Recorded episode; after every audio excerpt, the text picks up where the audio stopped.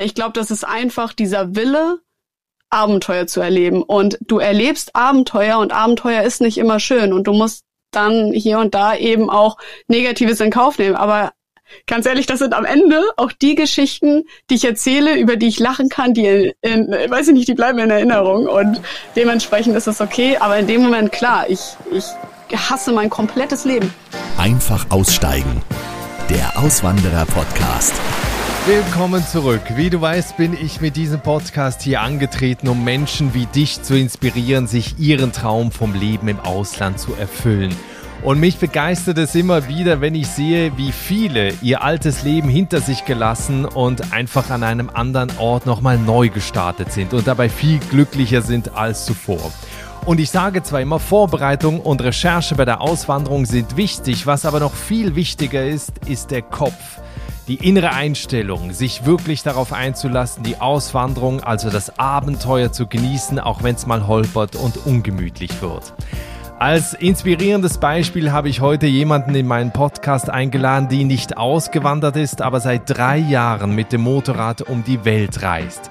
Sie ist mir vor einigen Wochen auf Social Media aufgefallen, denn sie ist so unfassbar abenteuerlustig, herzlich, positiv und sie trägt ihr Glück in die Welt. Und da wusste ich sofort, ich muss mit ihr sprechen. Denn was sie an Herausforderungen unterwegs erlebt hat, das erleben viele nicht in ihrem ganzen Leben. Deshalb kannst du dich heute auf einen ganz besonderen Gast freuen. Mein Podcast. Das ist Ann-Kathrin Bendixen. Sie ist 22 Jahre alt, kommt ursprünglich aus Flensburg und hat nach ihrem Abitur entschieden, nein, ich gehe jetzt nicht studieren oder mache eine Ausbildung, sondern ich will die Welt sehen.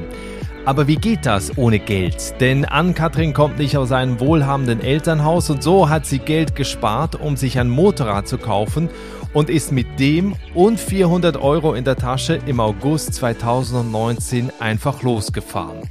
Seitdem ist sie unterwegs. Sie ist quer durch Europa gefahren, war auf den Kanarischen Inseln, in Afrika, war einige Wochen jetzt in Chile und ist aktuell auf den Lofoten in Norwegen für einen kurzen Zwischenstopp. Über all diese Erlebnisse hat sie sogar ein Buch geschrieben, was auch in einem Verlag erschienen ist. Welche schwierige Situation Ann-Kathrin dazu gebracht hat, überhaupt aufs Motorrad zu steigen und loszufahren. Wie schnell die 400 Euro am Anfang weg waren und wie sie überhaupt unterwegs Geld verdient. Und vor allen Dingen, was das größte Learning ihrer bisher dreijährigen Reise ist. Darüber sprechen wir jetzt. Ich freue mich ganz besonders. Jetzt viele Grüße nach Norwegen. Hallo Ann-Kathrin.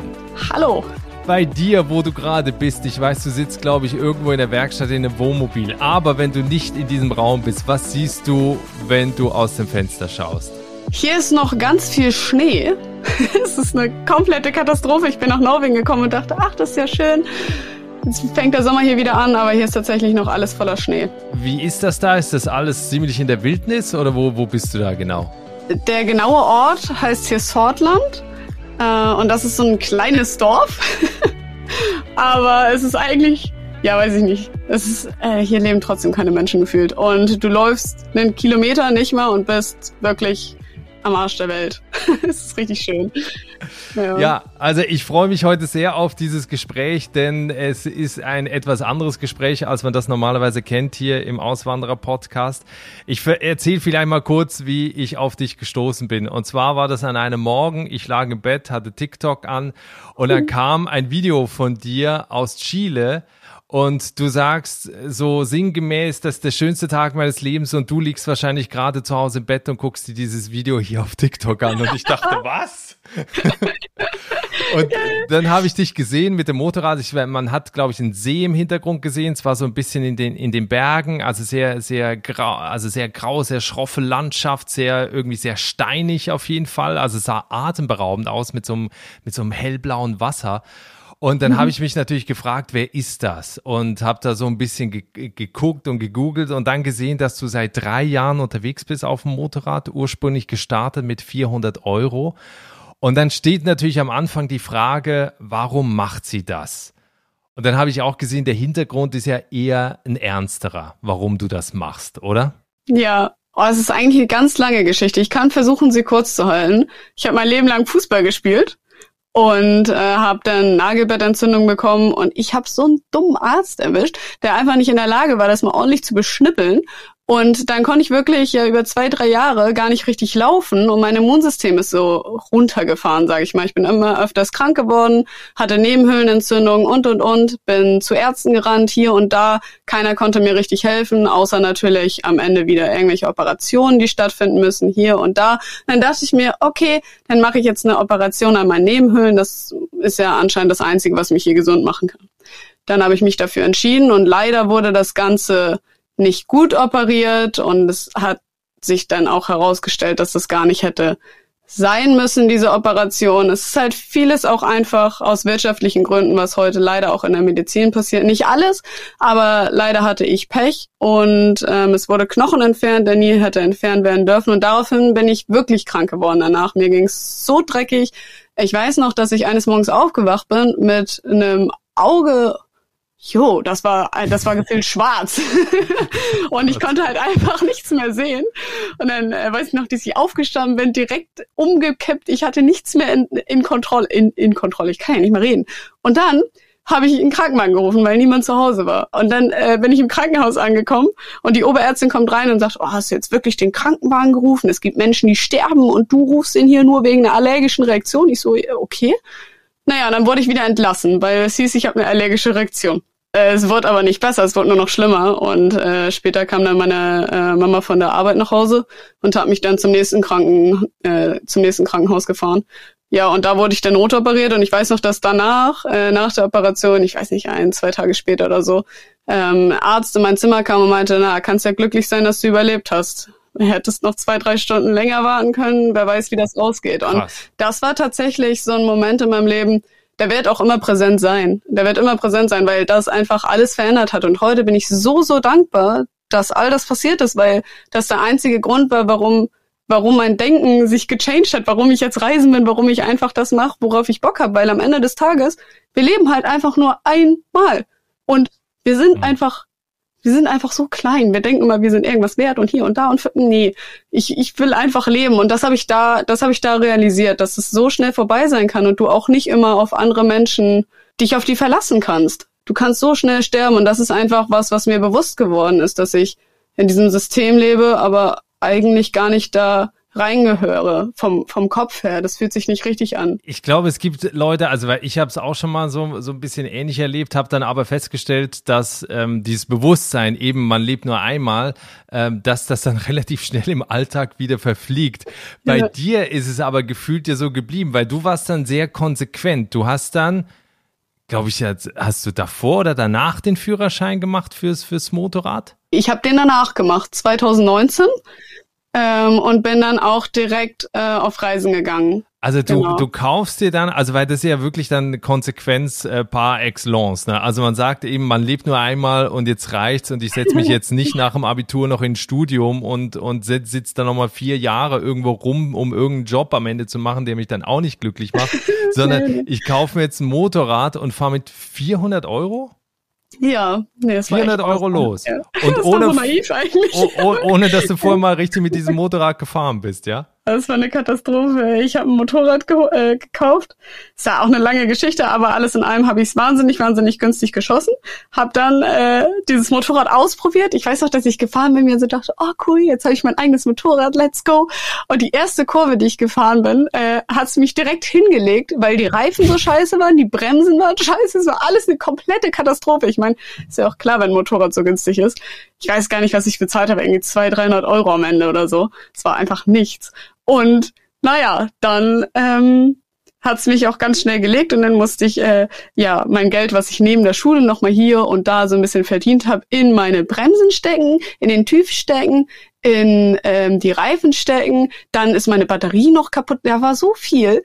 Naja, und dann blieben halt noch 400 Euro Restgeld über und ich liebe meine Eltern, aber meine Eltern waren auch nicht so, dass die sagen, ach komm, hier kriegst du noch mal, keine Ahnung, 2000 Euro, lieb dein Leben. So, meine Eltern waren immer so, mach, mach, mach das auf eigene Faust, du selbst, äh, du sollst selbstständig sein. Let's go, du schaffst das. Was richtig cool ist, ich liebe die dafür. Aber ja, so bin ich dann mit 400 Euro damals los. Also quasi eben mit, mit einem Rucksack, mit, mit ein bisschen Bargeld und, und dann losgefahren. Ich glaube, das Geld hat gereicht bis zur Schweiz, ne? Oh ja, oh, jetzt geht's los, ja. Oh, das ist eigentlich Mein so Heimatland, dämlich, ne? ja, ich, ja, oh, Schweiz ist eigentlich so schön. Ja. Aber, Aber- am besten schnell oh. weiterfahren. ja. Nee, das, das, also dein Land ist teuer, du. Ja, ich weiß. Also, nee, das war gar nicht geil. Ich habe einen Autozug äh, von Hamburg nach Lörrach gebucht. Das war dann ja schon mal die Hälfte meines Geldes. Dann bin ich in Lörrach angekommen und dachte mir, oh, was gucke ich mir jetzt mal an? Österreich oder Schweiz? Nein, die Schweiz war ja so dicht dran an Lörrach, dass ich dachte, okay, komm, überqueren wir mal die Grenze. Und dann war ich da und du brauchst so eine Autobahnplakette. Und mein Gott, ich war 19, ja, ich bin jetzt auch nicht viel älter, aber egal, ich war halt noch dümmer als jetzt. Dementsprechend äh, dachte ich mir so, was ist eine Autobahnplakette? Dann habe ich einen Polizisten gefragt und der so, ah ja, hier musst du nochmal 40 Euro zahlen und dann ist die Schweiz auch nicht in der EU und so blond wie ich damals war, wusste ich das auch nicht. Dann konnte ich mir noch eine SIM-Karte kaufen, äh, damit ich wieder Internet habe und überhaupt klarkomme irgendwie in diesem Land, um zu sehen, wo ich als nächstes hin muss. Richtig. Genau, wegen Ja, Navi. ja. Weil du brauchst es ja. genau. Ja. Naja, und alles in allem war dann das Geld weg. Aber wie, wie war das so? Auch die, ich meine, du hast noch ein Zelt dabei gehabt. Äh, der Plan war ja, glaube ich, unterwegs zu arbeiten und aber auch irgendwo zu schlafen. Wie war das denn vom, vom Gefühl her, da einfach loszufahren und nicht zu wissen, ne, ich kann jetzt nicht im Hotel pennen, Ja. ich habe auch keinen Wohnwagen dabei, sondern ich muss dann jemanden fragen oder ich penne da irgendwo an der Raststätte. Ja, es war tatsächlich, also um jetzt mal, um mal ernster zu sein, das war super gruselig. Ähm, ich habe die erste Nacht wirklich geweint, weil ich, weiß ich nicht, ich, ich war mein Leben lang ja in diesem normalen System, wie wir, wie die meisten von uns. Ich war in der Schule, ich habe funktioniert einfach. Ich habe neben der Schule gearbeitet, ich war viel krank, ich war nie aus, ich wusste einfach gar nicht, wer ich selber bin. Und dann weiß ich noch, dass ich die erste Nacht zelten wollte, weil ich dachte, ja, so kann ich ja Geld sparen. Und dann habe ich aber keinen Zeltplatz gefunden und irgendwie waren dann da auch Leute, die so ein bisschen doof waren und ähm, ah, das war ein ganz unangenehmes Gefühl, weil ich mich dann auch nicht mehr getraut habe zu zelten. Und ich, ich weiß noch, dass ich einfach geheult habe, die ganze Nacht gefühlt, weil ich, ein, weil ich Angst hatte. Ich hatte Mhm. Angst alleine und ich war ja auch nie alleine. Es waren immer, es waren immer Menschen um mich herum, die auf mich aufpassen mussten, dass es mir gut geht mit meiner Krankheit oder whatever. Und das war ganz komisch für mich, überhaupt alleine zu sein. Und dementsprechend war das, war das gruselig am Anfang und ich hatte, ich hatte echt Angst. Ich bin am Ende des Tages durch die Schweiz durchgefahren und bin am nächsten, ja, nicht am nächsten Morgen, es war mitten in der Nacht, äh, bin ich in Mailand angekommen ähm, und habe mir dann da von meinem letzten Groschen äh, für 11 Euro noch in Mailand eine, ähm, einen Hostel, wie sagt man, gekauft, geleistet Ja, geleistet. bezahlt. Ja, hab dann da geschlafen und so fing das dann an, dass ich gesehen habe, ey, das Geld kann so schnell weg sein. Du bist alleine, dir kann so viel passieren. Du hast keine Ahnung von Motorrädern, von Schrau vom Schrauben. Du, was machst du hier eigentlich so? Das war nicht, dass es immer so entspannt war, ja. Und da, das ist ja genau der Punkt. Jeder andere hätte dann bei seinen Eltern angerufen und gesagt, okay, kommt mich abholen. Das war eine Scheißidee.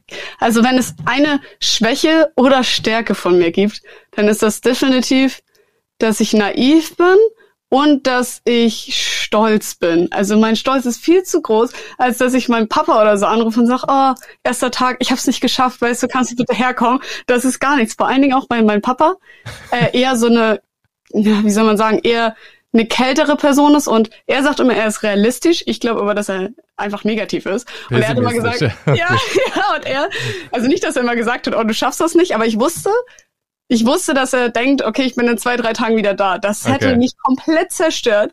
Hätte ich in der, am ersten Tag schon gesagt, so, ey, ich habe verkackt, ich komme nach Hause. Das ist keine Option. Dementsprechend äh, musste ich erstmal durchziehen und ja, heute, drei Jahre später, glaube ich, dass, dass, äh, dass der gute Stolz auf mich sein kann. Wie, wie, wie hast du das dann gemacht? Also, weil das ist ja auch immer so, die meisten, äh, ich muss auch dazu sagen, dass ich natürlich alle äh, äh, Links von dir auch in die Folgenbeschreibung packe und in die Show Notes, also zu deinem YouTube-Kanal, zu Instagram und zu TikTok. Man kann ja deinen Weg da komplett mitverfolgen. Ähm, wie, wie hast du das dann gemacht eben? Weil viele auch sagen, naja, die kriegt ja dann irgendwoher Geld. Aber wenn das Geld dann alle ist und du einfach aber auch weiterfahren willst, was ist dann passiert? Ach, ja, das ist auch so ein Ding. Das ist, ein guter, das ist eine gute Frage. Weil viele Leute mal so sagen, oh ja, du machst ja jetzt auch Social Media, ist ja klar, äh, Kooperation, du verdienst dich dumm und dämlich. Aber man darf halt auch nicht vergessen, dass das nicht immer so war. Ich bin angefangen ohne mein Social Media und ich bin angefangen in der Schweiz ohne Geld. Naja, und dann, dann ist halt das Einzige, was dir übrig bleibt, eigentlich Hilfe von anderen Menschen anzunehmen. Und ich kann mich noch erinnern, dass ich dann, ähm, ja, mein Tank war, keine Ahnung, halb voll oder so. Und ich bin dann aufs Land rausgefahren und mit Tränen überströmt, komplett am Arsch. Denke so, fuck, was mache ich denn jetzt eigentlich? Und äh, naja, dann bin ich aufs Land rausgefahren und ich weiß noch, dass ich eine Familie im Garten gesehen habe. Ich glaube, die waren am Kartenspielen oder Essen, ich weiß es gar nicht mehr genau. Ich weiß noch, dass ich einfach vor dem Tor stand und ich mir so dachte, ja, ich sprich das halt jetzt alle, ich habe kein Geld, die, die müssen mir jetzt helfen, ich habe Hunger. Das, das war in der Schweiz, ja? Äh, oh, war das? Nee, das war in Italien. Das war in Italien, ah, Nähe okay. Mailand irgendwo, keine Ahnung. Äh, wie ist denn dein Italienisch eigentlich? Äh, ich habe kein Wort verstanden. Kein Wort. Okay. Und also es ist eine Katastrophe. Und dann kam ich da an und mein Englisch, ja, das ist ja auch noch das Ding. Viele Leute denken ja, ach, die hat Abitur gemacht, die sollte ja Englisch können. Aber mein Englisch da, nein, ich bin reisen gegangen und ich habe am Anfang immer yes, yes, yes gesagt zu allem und hier und da, obwohl ich nicht verstanden habe, was die mir wollten. Ja. Ich weiß nicht, wie ich überhaupt jemals in der Schule klarkam. Naja, und äh, dann bin ich auf dem Land da geendet vor diesem vor diesem Hof und hatte diese Gedanken, aber ich habe ja, ich habe irgendwie auch gedacht, das ist ja super super dämlich, jetzt einfach diese ja, weiß ich nicht, diese Leute ohne Englisch, ohne Italienisch zu zu wie frage ich überhaupt? Weißt du, wie, wie mache ich das? Mhm. Und dann weiß ich noch, dass ich einfach davor stand und mir dachte, so scheiße, ich weiß nicht, das ist gar nicht gut. Und äh, dann haben die mich aber entdeckt und ohne dass wir ein Wort geredet haben, bin ich dort geendet und äh, durfte mein Zelt da aufschlagen. Ich habe Essen bekommen, ich habe bei denen im Garten gearbeitet, ich habe Tomaten gepflückt. Ich weiß gar nicht, was ich noch gemacht habe. Auf jeden Fall bin ich Trecker auch gefahren, das weiß ich noch. Und ähm, habe dann da mein erstes kleines Geld verdient und ähm, auch eine wahnsinnig mhm. tolle Familie kennengelernt. Leider haben wir jetzt keinen Kontakt mehr, aber boah, die waren wirklich, wirklich lieb. Auf jeden Fall war das so der Punkt, wo ich gesehen habe, ey, eigentlich brauchst du gar nicht viel. Du, du kannst vielleicht auf Bauernhöfen ein bisschen helfen und vielleicht freuen die sich sogar, dass jemand die Kühe um fünf Uhr morgens melkt und die nicht aufstehen müssen oder oder manche Leute freuen sich auch einfach über Gesellschaft, dass man abends einen Wein zusammen trinkt und Spiele spielt, dass das ist nicht nur unbedingt, dass ich davon Gewinn habe. Natürlich ist es für mich ein großer Gewinn, aber ich habe manchmal auch das Gefühl, dass das den Familien gut tut, einfach deren Geschichten zu erzählen, abends zusammenzusitzen oder Omis, wo einfach mal was im, im Haus passiert. Und so ist das dann entstanden, dass ich angefangen habe, mit meinem Motorrad aufs Land rauszufahren und zu schauen, ey, ist da vielleicht irgendwo ein Bauernhof oder eine nette Dame, die im Garten sitzt oder so, wo ich fragen kann, ob ich das Zelt auf, aufschlagen kann und schauen kann, ob die vielleicht Nachbarn haben, die Hilfe brauchen, ob die selber vielleicht Hilfe brauchen und habe mir dann so, ist ja kein großes Geld, das sind dann vielleicht mal 10 Euro, 20 Euro, aber es reicht ja für, für den Tank von meiner Suzuki. So, und dann habe ich angefangen mit dem Wildcampen und habe bei den Familien dann häufig gegessen, habe gelernt, was man in der Natur so essen kann. Und was denn? oh, Blaubeeren. Kannst du mir Blaubeeren? Ich kann es auch nicht mehr sehen. Nein. Nein, ist nicht so, dass ich super viel weiß, aber Blaubeeren, die gehen immer. Also, ne, du, du hast dann irgendwann geschnallt, okay, das könnte ein System sein, also System in Anführungsstrichen, aber eine Lösung sein, dass du halt eben dauerhaft unterwegs sein kannst, ohne um jeden Monat irgendwie 1000, 2000 Euro auszugeben, ne? Genau.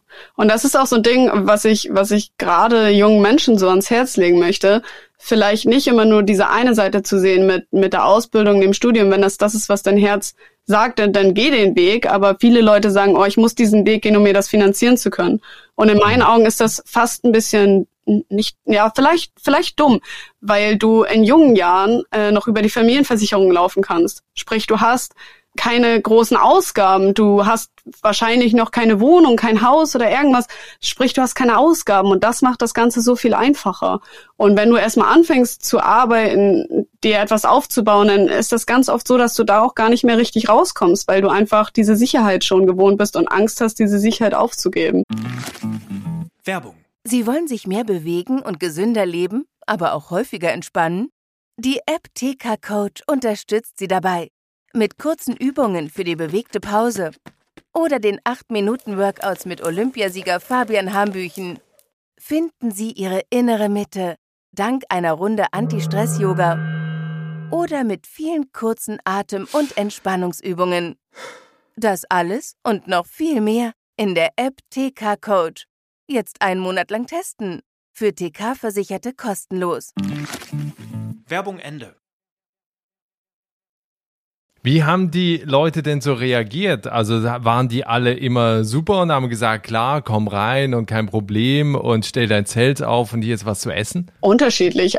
Also manche Leute haben mich auch richtig dumm angeguckt, so, hä, was will, was will die von uns? Bestimmt mit dir nicht. Aber. Ruf äh, mal die Polizei. ja.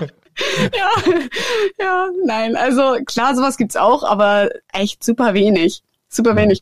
Also es ist, es ist einfach so, dass die Welt so viel besser ist, als, als man denkt und dass Menschen auch ja. gerne helfen. Und das ist auch so ein Thema, was ich jetzt gerade noch gerne anreißen möchte, weil viele Leute immer so sagen, ja, aber du kannst es ja nur machen, weil du ein Mädchen bist. Und klar, vielleicht habe ich hier und da Vorteile, aber ich habe auf meiner, auf meiner Reise nie ein anderes Mädchen in meinem Alter kennengelernt, was mit ihrem Motorrad irgendwie um die Welt reist.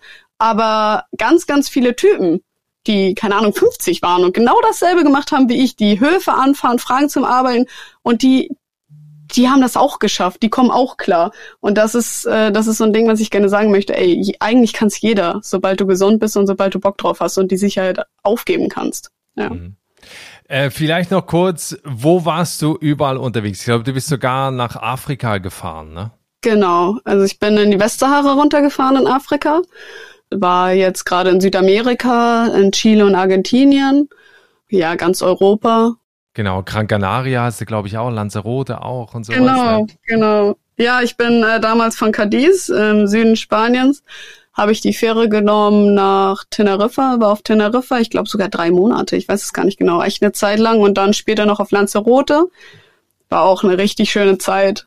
Ach, das ist, keine Ahnung, das ist so schön, jedes Mal, wenn man wieder darüber redet, das ist einfach weiß ich nicht, wenn ich 80, 90 bin, kann ich darauf zurückblicken und sagen, ey, schön, dass ich das so leben durfte.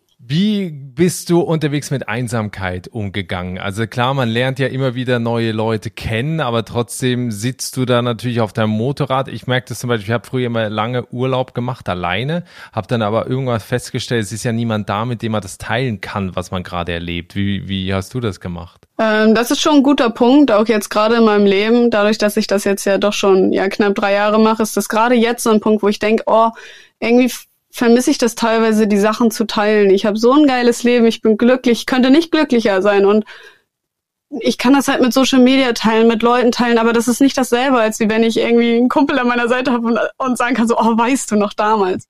Mhm. Und ja. ähm, trotzdem will ich auch sagen, dass das genau das war, was ich gebraucht habe, diese Einsamkeit und alleine sein und mich selbst finden. Dadurch, dass ich ja so lange Zeit krank war, war ich nie, nie so wie andere Leute in meinem Alter, die dann vielleicht, keine Ahnung, ausgehen, Sachen erleben, voll das Abenteuer haben, keine Ahnung, die, die, die einfach gesund sind und Sachen machen können.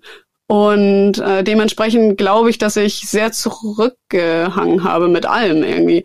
Und ich musste, ich musste alleine sein und ich musste einsam sein, um, um mich selber zu finden, um glücklich zu werden. Und es war nie falsch, es war nie schlimm, es war immer, es war immer richtig bis jetzt. Also es war immer perfekt, dass ich alleine war. Und es ist auch nicht, mhm. ich finde, da ist auch ein Unterschied zwischen, zwischen Einsamkeit und alleine sein. Ich habe mich nie wirklich, wirklich so einsam gefühlt. Und wenn, dann bist du auf deiner Reise und kannst so viele Menschen auch kennenlernen. Das ist ja nicht so, dass nur in Deutschland, in meiner Heimat oder whatever, dass da Menschen existieren. Ich, ich bin erstaunt, dass teilweise Momente waren, wo ich dachte, oh, ich will einfach nur alleine sein, weil so viele Menschen um mich rum sind.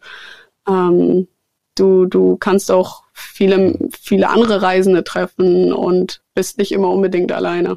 Ja, weil ich, ich glaube, wichtig ist ja vor allen Dingen eben, du bist ja auf andere Menschen angewiesen. Es ist ja nicht so, dass du einfach sagen kannst, ist mir doch scheißegal, ich gehe ins nächste Hotel und leg da 200 Euro auf den Tisch und krieg eine schöne Suite zu, zum Übernachten, sondern man muss ja schon nett sein. Eben, man muss ja auf Leute zugehen können. Ja. Hast du da einen Trick? Hast du da eine, eine Methode, wie du eben Leute ansprichst? Auch, ich weiß jetzt nicht, wie es heute sprachlich ist, nach drei Jahren, so Italienisch, Spanisch, Englisch. Ja, mittlerweile geht das, geht das alles. Also ich habe wenn ich eins gelernt habe auf der Reise, sind das echt Sprachen. Ich habe, glaube ich, fünf Sprachen gelernt in drei Jahren. Wow. Ja. Welche? Ähm, also ich kann jetzt, ich kann jetzt tatsächlich Englisch, wer hätte gedacht. ähm, Spanisch und Italienisch ist okay. Norwegisch, Schwedisch, Dänisch. Ja. Ah, okay, sau. Sauber, nicht ja, schlecht. Saubere Sache. Sauber. Wenigstens eine Sache. Ja, weil ich meine, es ist ja auch noch so ein Ding. Das eine ist ja noch, sich selber eben zu verständigen, wenn man was zu essen will, wenn man irgendwo schlafen will. Das andere ist ja noch, äh, irgendeinem Mechaniker zu erklären, wenn die Maschine nicht läuft. Ja, nee, oh ja, nee. Genau, das, ist, das ist nämlich noch so ein Thema. Wie, wie ist denn technisch, ne? Oh, nee, also teilweise ist sowas richtig witzig. Dazu will ich auch noch sagen, viele Menschen haben, glaube ich, Angst, reisen zu gehen, weil die sagen, oh, aber ich kann ja keine Sprache sprechen oder wie verständigen wir uns? Ich habe wirklich so viele Momente gehabt, wo ich mich null verständigen konnte und trotzdem kannst du irgendwie deine Hände benutzen, dass Menschen verstehen, was du meinst. Ich habe das zum Beispiel, weiß ich nicht, dass dein Reifen kaputt geht, dann zeigst du halt auf den Reifen und jeder weiß, wa was das Problem ist. Oder wenn, wenn du Probleme mit dem Vergaser hast, dann zeigst du auf den Vergaser und machst, keine Ahnung, Brumm-Brumm-Geräusche und dann, weiß ich nicht, das ist komisch zu beschreiben, aber das ist wirklich, wirklich so klar zu kommen. Und auch mit der heutigen Technologie, du hast ja immer Google-Übersetzer, den du nutzen kannst. Zumindest ja. meistens, sobald du Internet hast. Okay. Ja, und heute kann ich, kann ich zumindest grob auch schrauben. So einigermaßen. Jetzt sieht man auf deinen Social Media Kanälen, die ich wie gesagt alle verlinke, oft so diese tollen Bilder, diese Erlebnisse. Du warst jetzt gerade in Chile unterwegs, also das ist ja von der Natur her atemberaubend. Auf der anderen Seite sieht man dann halt aber auch, wie der Reißverschluss reißt, wie es ins Zelt reinregnet, wie du seit einer Woche, zwei Wochen nicht mehr geduscht hast, wie irgendwie äh, ne, du abends, ich weiß doch, da sitzt du in so einem Zelt es regnet, es ist kalt und du isst einen oh, feuchten Donut, ja. wo ich irgendwie denke, boah, Alter, also das, also, weißt du, da bin ich froh, wenn ich weiter swipen kann und in meiner warmen Wohnung sitze. Wie, wie ist, also weißt du, wie hart muss man drauf sein, um das durchhalten zu können. Oh, ich, ich glaube, man muss erst mal kurz vorm Sterben sein lassen, wenn man überhaupt auf so eine dumme Idee kommt. Es ist halt alles echt nicht so geil. Klar, ich liebe meine Reise und das ist richtig schön, aber wenn du das gerade mit dem Donut sagst, das ist halt zwei Wochen ungefähr her. Und ich weiß noch, dass ja. zu dem Zeitpunkt ist meine Maschine, die Kette ist abgesprungen dann habe ich die nicht wieder raufbekommen, weil meine Hände so gezittert hatten. Wir hatten halt Minusgrade. Dann hat es angefangen zu schneien. Ich habe meine Isomatte einfach mitten auf die Straße gelegt, da geschlafen und einfach gebetet, dass mich kein Auto überfährt.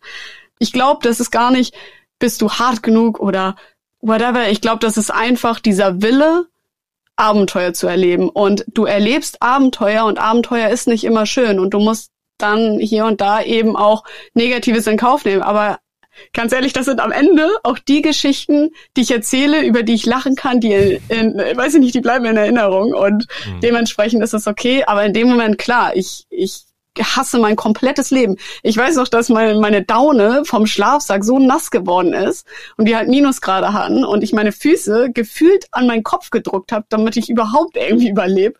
mhm. um das hier zu dramatisieren. Nein, das war, nee, sowas, sowas ist weiß ich nicht. Ich glaube nicht, dass jeder darauf Bock hat. Viele Leute sehen auf Social Media immer nur die schönen Sachen, oh, Reisende, die müssen ja so glücklich haben, so ein tolles Leben. Das ist nicht alles immer so, wie es auf Social Media scheint. Viele Sachen sind eben auch so, also es sind einfach scheiße. Was war ja. bisher die schwierigste, gefährlichste Situation? Kurze Werbung für mein Buch. Nein, ich. gerne, gerne. Nein. Darüber reden wir auch noch. Weil ich habe ähm, ich hab tatsächlich damals, als ich von den Kanarischen Inseln ähm, zurück nach Deutschland gefahren bin, da ist mein Motorrad versagt. Und da habe ich tatsächlich das, ja, erste, hoffentlich letzte Mal in meinem Leben, ja, richtig ja, richtige Scheiße eigentlich erlebt. Also was jetzt irgendwie sexuelle Gewalt oder sowas betrifft. Aber darüber rede ich auch nicht wirklich, nicht wirklich öffentlich, nicht weil ich jetzt sage, oh, ich will, dass jeder mein Buch kauft oder sowas. Aber ähm, ich habe mit dem Schreiben tatsächlich wahnsinnig viel verarbeitet. Ich habe über zwei Jahre daran geschrieben, immer wieder gelöscht, gedacht, oh, soll ich das überhaupt veröffentlichen? Und das war tatsächlich so der Punkt in meinem Leben, wo ich gesagt habe, so, boah, ey, dir kann so viel Scheiße passieren. Aber am Ende des Tages kann sowas auch zu Hause passieren, in deiner Stadt, du gehst aus, mhm. whatever. Und das war tatsächlich so ein Punkt, wo ich sag, der, der war einfach äh, Absturz. der war gar nicht schön. Aber mhm. da bin ich jetzt wieder drüber hinweg und das Leben geht weiter. War aber auch kein Punkt, wo du gesagt hast, okay, ich breche jetzt alles ab. Äh, zu dem Zeitpunkt schon irgendwie. Ja. Also es ist schwer zu beschreiben, weil in dem Moment meine Gedanken so sich überschlagen haben. Zum einen zum einen wollte ich einfach nur wegrennen, weg von allem. Ich wollte äh, einfach wieder reisen, weil ich wusste, so die Reise ist irgendwie das Einzige, was mich jemals in meinem Leben wirklich glücklich gemacht hat und mich erfüllt hat. Und ich habe zu dem Zeitpunkt so gehofft, wenn ich, wenn ich weglaufe, wegrenne, dass, dass es mir besser geht. Was am Ende, glaube ich, auch meine Therapie war und die richtige Entscheidung weiterzumachen. Aber auf der anderen Seite äh, war ich auch so, ey, ich will nach Hause. Ich, ich will, ich will irgendwie weinen können. Ich will jemanden mit ich will reden so. Und das war, das war schwierig, da so ein ja, so einen Weg irgendwie zu finden, der sich richtig anfühlt. Ich meine, ich gehe auch nicht zu Mama und sag, ey, du, mir ist da gerade was im Lastwagen passiert. So, das ist schon, weiß ich nicht, schwierig, sage ich mal. Und deswegen war das mit dem Buch für mich einfach die richtige Entscheidung, da, da für mich zu verarbeiten, alles rauszulassen und dann weiterzuziehen, reisen zu gehen. Und ich glaube, jeder verarbeitet Dinge anders. Und für mich war das war das die richtige Verarbeitung. Mhm. Das Buch heißt Biker Girl, wie ich die Freiheit suchte und das Leben fand, verlinke ich natürlich auch.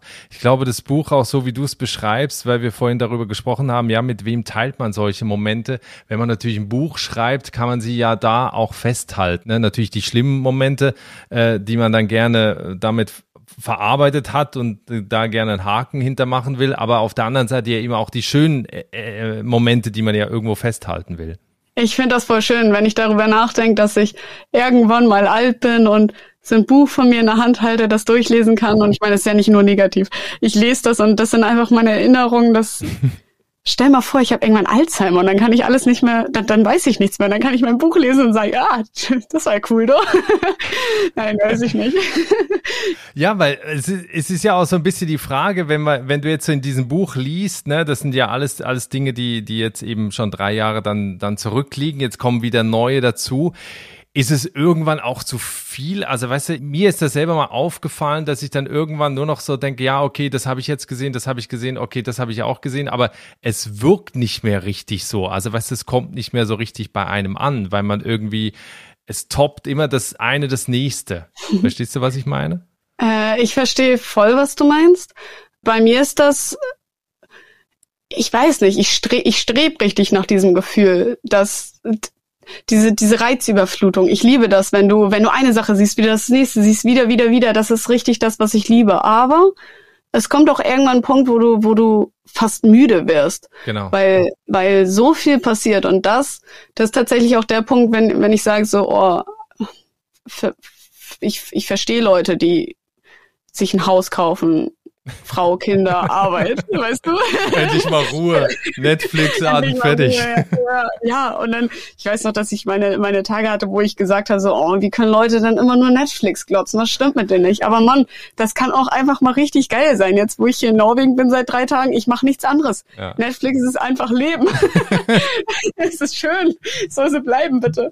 Nein, also da, Pause ist manchmal auch gut. Ja, ja weil, was ich halt bei dir so faszinierend finde, egal ob jetzt in dem Gespräch Gespräch oder auch in den Videos, du hast immer irgendwie so eine, so eine Energie, so eine Fröhlichkeit. Also du bist immer irgendwie positiv, auch eben in diesen Momenten, wo es dann runterregnet und alles nass ist und man irgendwie denkt, dann lächelst du doch noch und lachst eigentlich über diese Situation, in der du dich da gerade befindest.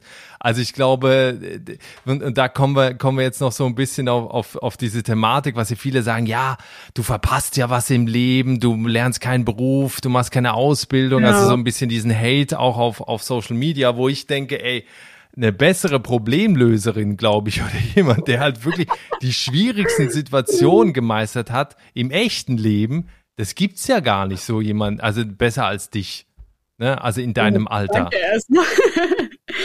wenn ich, wenn ich jetzt Ja sage, ist das irgendwie so eine Art Arroganz. Aber es ist lieb, dass du das sagst. Ja, aber das am Ende, am Ende ist ne, das, was du jetzt ne, machst, das lernst du ja nirgendwo. Das kannst du ja aus keinem Buch. Oder aus keinem Video dir irgendwie ja. abgucken. Nee, das stimmt schon. Und das, äh, da, da, das stimmt total. Ich bin, weiß ich nicht, ich bin so wahnsinnig dankbar, dass ich dieses Leben, Leben so leben darf. Und ich, ich wünsche mir in mir drin einfach so sehr, dass mehr Menschen realisieren, dass die diesen Schritt auch gehen können. Oder es muss ja nicht der Schritt sein. Es kann ja auch sein, dass du auswanderst. Du musst ja nicht unbedingt an, ja, so lost sein wie ich in der Welt. Kann ja auch sein, dass du einfach einen anderen Ort haben möchtest, an dem du leben möchtest. Oder, oder, oder am Ende des Tages, warum machen wir uns Gedanken, oh, was denken denn die Nachbarn, was denken denn meine Eltern, was denken Freunde, wenn ich jetzt nicht das und das mache? Wem versuchen wir eigentlich etwas zu beweisen? Am Ende des Tages geht es doch darum, dass, dass wir glücklich sind. Und ich glaube, dass man selber glücklich sein muss, um andere glücklich zu machen. Und dementsprechend denke ich mir, das ist so wichtig, Träume zu leben. Und nicht jeder möchte eine Ausbildung, ein Studium machen. Genauso wie ich das akzeptiere, dass andere Leute diesen Weg gehen und das toll finde und mich für die freue, denke ich mir so, Mann, Mann, warum gönnt ihr, gönnt ihr, gönnt ihr mir denn meinen Weg nicht, nur weil der anders ist? Und das finde ich teilweise schon schade, dass ich mit meinen 22 so oft hören muss, oh ja, aber aus dir wird ja nichts. Du hast ja keine, Stu keine, keine Ausbildung, kein Studium. Wer will dich denn jemals haben? Ist, okay, aber es ist mir halt jetzt gerade so dumm und naiv, das vielleicht klingt, einfach egal, weil ich das erste Mal in meinem Leben glücklich bin. Ich weiß, wer ich bin und ich weiß, was ich will, wo ich hingehöre und das, das spielt alles keine Rolle, ob du Ausbildung, Studium hast. Hauptsache dir, deiner Familie geht's gut. Du, ich, ich verstehe gar nicht, warum es immer darum geht, oh ja, was hast du schon geleistet? Was für ein Papier hast du? Wie sind deine Noten? Schule hier und da mein Gott, das Leben besteht doch nicht nur aus Arbeit. W wann, wann wollen denn die Leute mal anfangen zu leben, die 24-7 in ihrem Job hängen, um das Geld zu verdienen? Nicht, dass das jetzt schlecht ist. Wenn das das ist, was die glücklich macht, das ist das, was sie brauchen, okay, aber mein Weg sieht halt anders aus und ich finde es schade, dass der ganz, ganz oft nicht, nicht, der muss ja nicht anerkannt werden oder so. Es muss ja nicht jetzt irgendwie jeder zu mir aufblicken. Das ist gar nicht das, was ich will, aber einfach akzeptiert werden. Ich, ich verstehe das ganz oft nicht, dass, dass so viele Leute mir vorschreiben wollen, ja, mach, mach eine Ausbildung. Ich verstehe gar nicht, warum Menschen sagen, dass ich jetzt glücklicher sein würde, würde ich eine Bäckerausbildung machen zum Beispiel. Ich, ich, ich, ich liebe Motorradfahren und ich, ich liebe Schreiben und ich liebe Reisen. Warum soll ich mir denn damit nicht was aufbauen? Warum, warum darf ich nicht mhm. Motorrad fahren und zum Beispiel mit Yamaha zusammenarbeiten und schauen, dass ich für die Bilder mache? Oder, oder, oder, oder, oder mein Buch schreiben. Und das ist dann ganz oft so, ja, aber du hast ja kein Papier in der Hand ja, was willst du denn von mir? Nerv mich nicht. Ich mache das, was mich glücklich macht. Nein, weiß ich nicht. Ja, das, äh, ich sehe ich sehe das genauso und ich, das ist auch das, was ich Leuten auch immer sage, die, die auswandern wollen. Wir haben heute, und das zeigt ja auch dein Beispiel, wir haben heute so viele Möglichkeiten. Mhm. Ähm, ne, du siehst, sogar ohne Geld welche Möglichkeiten man eigentlich ja. hat. Und diese Möglichkeiten nicht zu nutzen, ist eigentlich viel schlimmer, als sich eben halt darüber jetzt aufzuregen oder wie, wie auch immer, also sich da irgendwie äh, Leuten vorzuschreiben, wie man dann zu leben hat oder so. Ja. Also das sind auch immer die, die sich dann gerne über andere aufregen, weil sie selber ihre Sachen nicht umgesetzt bekommen. Ja. Aber da machen wir jetzt mal kurz einen Haken dran. äh, wir, wir haben äh, ganz vergessen noch, also einmal auch natürlich diese schlimmste Situation, auf der anderen Seite glaube ich, ist es schwierig jetzt zu sagen, was so die schönste Situation in drei Jahren ist, oder? Ui, ja, ganz schwierig. Ja Deswegen würde ich vielleicht die Frage so ein bisschen umformulieren in dahingehend, wo hat's dir denn, also welches Land, welche Menschen, welche Region hat dich so am meisten inspiriert, geflasht, wo du, wo du dir auch vorstellen könntest, da zum Beispiel länger zu bleiben? Ich habe zwei Orte. Äh, Karat Terra de Austral, das ist ähm, äh, in Chile südlich, ähm, wahnsinnig sauber, wahnsinnig liebe Menschen, hilfsbereit und Menschen, mit denen du auch gut connecten kannst. Es gibt ja auch Länder wie zum Beispiel Neuseeland eher, wo du, wo du teilweise Menschen schnell kennenlernst und wieder äh, der, der Kontakt wieder weg ist. Und mit den Menschen habe ich zumindest die Erfahrung gemacht, dass, dass der Kontakt sehr innig ist und ich auch das Gefühl habe, der Kontakt kann bleiben. Wahnsinnig schöne Natur, wahnsinnig schöne Natur. Du bist da und du, du denkst, wow, hell, wo bin ich denn hier angekommen? Es ist auch allgemein, finde ich, Chile ein wahnsinnig schönes Land. Also du, du hast Wüste, du hast Gletscher. Oh ja, umso südlicher du runterfährst, die Cara Austral, umso schöner wird's sogar. Ich glaube, da hieß so ein Dorf das hieß, glaube ich, Kappa, Kappadille Cabillo. Na, okay, das war komplett falsch. Castro Cabillo oder so. Ich kann es ich kann's nicht aussprechen, aber da ist so ein Berg, auf den man hochlaufen kann, vier Stunden. Und ich saß da stundenlang. Ich denke mir, wo bin ich hier gelandet? Hier will ich leben, so. Und da, das, mhm. das ist tatsächlich was, was ich Leuten empfehlen würde, zum Leben oder zum Urlaub machen, Carretera de Australis. Wahnsinn. Wahnsinnig schön. Und auch viele Deutsche, die dort leben, die ausgewandert sind. Das ist wirklich interessant, ja. Wow. Und der zweite Ort? Ähm, der zweite Ort ist Lofoten in Norwegen. Ah, da wo du jetzt bist. Genau, da wo ich jetzt bin. Aber es ist, es ist ein Ort, an dem ich mich wahnsinnig zu Hause fühle, aber mehr in der Sommerzeit, weil das hier ist halt so nah am Nordpol, dass du im Sommer 24-7 Sonne hast ja. und im Winter 24-7 einfach nichts. Das ist so dunkel und es ist nicht, dass du depressiv wirst oder so, vielleicht einige, aber äh, es ist so traurig, so kalt, so trist und es ist cool zum Snowboardfahren. Du hast Schnee, Tonnen von Schnee, das ist geil, aber vielleicht mal als Urlaub, aber nicht zum Leben. Aber wenn du zum Beispiel sagst, ey, ich will eine, weiß ich nicht, eine Ferienhütte oder sowas haben, würde ich immer Lofoten empfehlen. Oder weiß ich nicht, ich, ich finde Lofoten einfach wahnsinnig schön. Vielleicht auch zum Leben ich, vielleicht lebe ich hier später, ganz ehrlich, vielleicht lebe ich hier später, aber dann muss ich viel Urlaub machen im Winter. Ja, das sind, sind aber beides sehr einsame Orte eigentlich, ne? Sehr viel Natur, sehr dünn besiedelt, ne? Ja, ich, ich kenne mich mit Städten gar nicht so gut aus. Ich, ich habe nicht so gute Erfahrungen gemacht in Städten. Ich mag das nicht so gerne, als Mädel alleine unterwegs zu sein auf meinem Motorrad in Städten. Da fühle ich mich nicht ganz so wohl. Auch Unfälle und, und so, auch, ne? Ja, auch Unfälle total. Ich wurde allein war das Italien oder Spanien? Ich bin mir nicht mehr ganz, äh, wurde ich im Stau zwei, dreimal umgeholzt, wo ich mir denke, man, ihr seht doch, dass ich hier stehe. Es geht nicht schneller voran, nur weil ihr mich umfahrt. Und natürlich auch mit Motorrad.